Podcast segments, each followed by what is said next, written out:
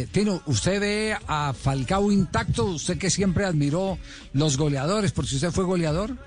¿Lo ve intacto? Es decir, ¿nos va, Yo- nos va a dar una mano, una mano ahora en la eliminatoria, si es en octubre incluso?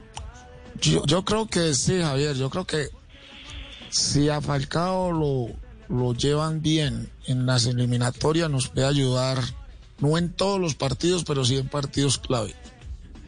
¿Por qué, por qué hace ese énfasis no en todos los partidos? ¿Hay que escogerle los partidos? Sí. Yo creo que sí, yo creo que Falcao no, hoy en día no está para jugar esas eliminatorias todas, partidos muy complicados en La Paz. Eh, sería muy duro para él. En, en Ecuador, bien en Quito. Entonces yo creo que los partidos de local a Falcao le vendrían muy bien.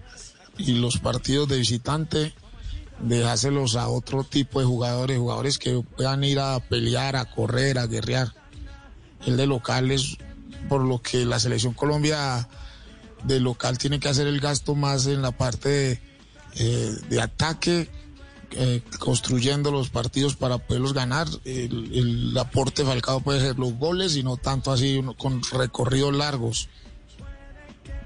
Yo Colombia juega el utilizar ahí. 8 de local contra, contra Venezuela y el 13, ya confirmado también hoy por FIFA, va de visitante contra Chile en Santiago.